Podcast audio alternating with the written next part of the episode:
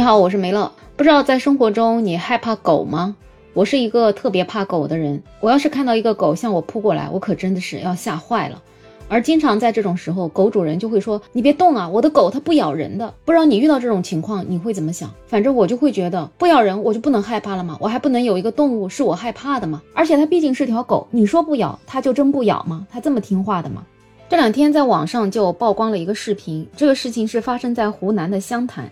有一位外婆，她牵着自己的孙女下楼散步，边上就有一个穿着玫红色衣服的女的，她牵了一个大狗，牵着牵着，那个大狗突然间就挣脱了，然后就向这个外婆跟着小孩给扑过来，这外婆吓得呀，就赶紧倒在了草地里面，这个狗就一直扑到他们的身上，这个狗主人要想去把这个狗给拉住，拉了很久都没有拉住，最后才好不容易把狗给拉住了。这事发生之后呢，这个狗主人不但没有道歉。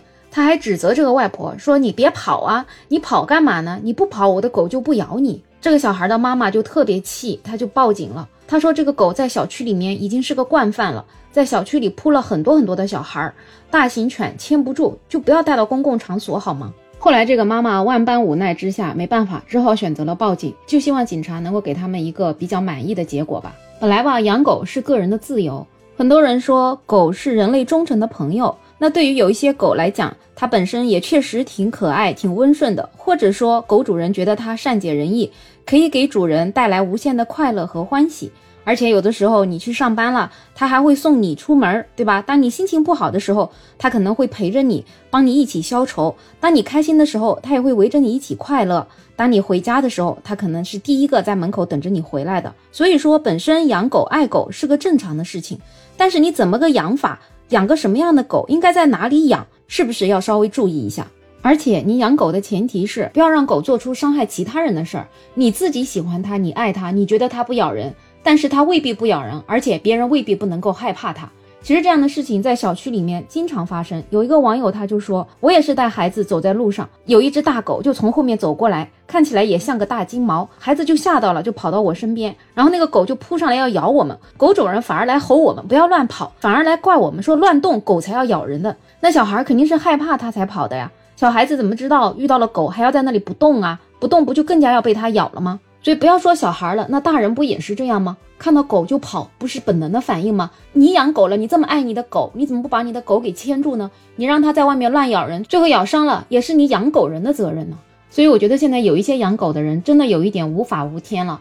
他觉得他养了一只狗，这狗就是全天下最牛的，他最爱的东西。然后他不牵绳子，要让它肆意的奔跑，狗随地拉屎也不去管它。我觉得这样子自私自利的人就不配出来养狗。而且在发生了狗咬人事件之后，很多很多人还要推卸自己的责任，就觉得自己没问题，都是别人的错，都是别人跑了，他的狗才去咬他的。所以有一些受害者被狗咬了之后啊，这个维权道路也是很漫长的。你去跟他要赔偿，他就给你百般推卸责任，最后甚至你要靠打官司才能拿到你这个赔偿。在二零二零年的时候，在福建石狮就发生了一件事儿，有一个女孩她在小区门口散步的时候，就被一只没有牵绳的宠物狗咬伤了她的右手臂。事发之后呢，这个狗主人就跟这个女孩一起前往石狮市的医院去救治。经过医生诊断，女孩的右前臂是狗咬伤二级暴露。中间狗主人也陪女孩打了两针狂犬疫苗，并且支付了医药费等等这些相关费用。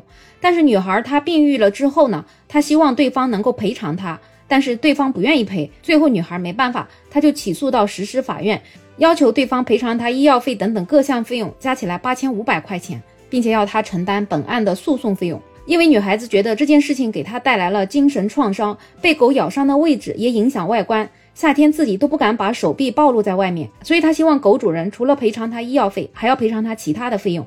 结果狗主人说，咬伤他的狗确实是自己养的，但是事情发生之后，他积极处理了，也支付了全部的费用。至于后续继续再打狂犬疫苗，他没有陪同他，并且也没有支付费用，是因为他觉得女孩要求他支付除了狂犬疫苗以外的高额赔偿费用，让他没办法接受。最后呢，还要法官分别跟双方进行深入沟通交流，要组织进行当面调解，解释民法典中对于饲养动物对他人造成损害的相关法条，两方面的态度才逐渐缓和，女孩才同意降低自己请求的赔偿金额。而对方也表示愿意和解，最终双方才达成了协议。狗主人支付女孩医疗费、误工费、营养费两千六百块钱。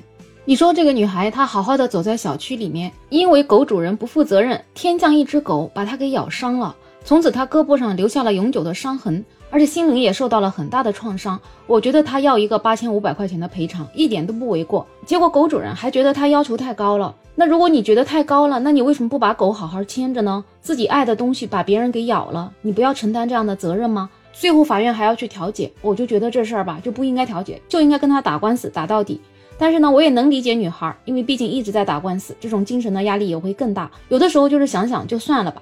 但是正是因为这种想想就算了吧，就给了这些狗主人更多更多的侥幸的空间，或者给了他们更多无赖的空间。所以我不知道这些养狗却不对狗负责的这些人，他们到底对狗是真爱还是假爱？我觉得很多时候可能只是一种虚伪的爱吧。这种自私自利，借着对狗好就随便让狗去咬伤其他人，而且还会推卸责任的人，我觉得他们应该不会从心底里有那种真正的爱。所谓的善良，在他们这里可能不一定真正存在。不知道你对养狗这件事情有什么样的看法呢？欢迎在我的评论区留言，也欢迎订阅、点赞、收藏我的专辑。没有想法，想加入听友群的朋友可以加我。没有想法的拼音再加上二零二零，我是梅乐，我们下期再见。